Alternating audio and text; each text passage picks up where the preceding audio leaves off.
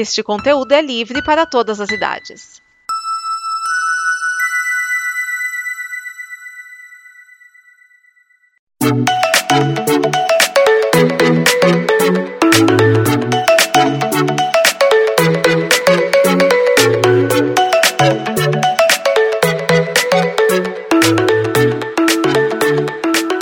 Olá eu sou Raul Ferreira Gantra e sejam bem-vindos a Um Cineasta em Dois Atos. No ato passado, vimos os acertos da Marvel Studios. No programa de hoje, citaremos tópicos onde a Casa das Ideias pisou na bola. Estes são quatro momentos de erros do estúdio de Burbank. Seu encanto é seu veneno. A forma de trabalhar da Marvel Studios não apenas torna a vida de seus concorrentes difícil, mas também transforma seu público numa multidão faminta por mais e mais filmes bons. Bem parecido com o que ocorre nas HQs, aliás. O resultado disto é que os filmes que não se desempenham bem com a audiência acabam sendo vistos apenas pelo que podem adicionar à macro história, sendo até dispensados de acompanhamento caso a contribuição não seja grande. Os vilões. Por culpa da própria forma de fazer cinema, muitos dos vilões que aparecem nos filmes acabam por perder impacto. Ronan e Malekith, por exemplo, são engolidos por personagens bem mais interessantes que eles próprios, Thanos e Loki, respectivamente. Muitos vilões que possuem expressão nos quadrinhos acabam eclipsados, perdendo força e tornando-se esquecíveis. É um sacrifício que diminui violentamente o conflito corrente, e nem sempre vale a pena. Os títulos clickbait quem foi aos cinemas assistir O Soldado Invernal não saiu tão decepcionado, mas todos que leram Era de Ultron e Guerra Civil sentiram que os filmes eram bem menos ou quase nada a ver com as sagas dos quadrinhos a quem eles se referenciavam. Pode parecer um preciosismo, mas veja, quando a Fox foi fazer um filme baseado livremente em Velho Logan, o filme foi intitulado com o nome do Carcaju, e basicamente quem quis saber mais é que associou as histórias, mesmo não havendo ligação direta. Capitão América Guerra Civil, por outro lado, é um filme que minimiza muito do que o material de base descreve, ainda que por bons motivos. Esse tipo de prática pode ser danoso aos filmes, pois chuta bem longe a expectativa do público, mesmo com a explicação de que o universo cinematográfico da Marvel faz parte do multiverso da empresa e que reinterpretações seriam normais. Séries batata quente. Embora seja excelente ver que há coexistência entre os filmes e as séries de televisão, há um problema sério: irregularidade. Enquanto a primeira temporada do Demolidor foi excelente, a segunda deu uma queda bem forte de rendimento. Jessica Jones tem muito a evoluir, embora tenha se resolvido. Luke Cage cai um bocado quando o Kid Cascavel entra na trama e Punho de Ferro tentaram explicar mais do tentáculo e esqueceram completamente do personagem principal. Isso sem contar Agents of Shield, que era para correr num paralelo bem próximo dos filmes e, bem, as emissoras têm seus cronogramas a serem realizados. Esses foram os grandes erros da Marvel Studios e o fim da nossa relação de positivos e negativos. Fiquem ligados para o próximo programa, onde falarei de Alfred Hitchcock. Vejo vocês no próximo ato. E corta!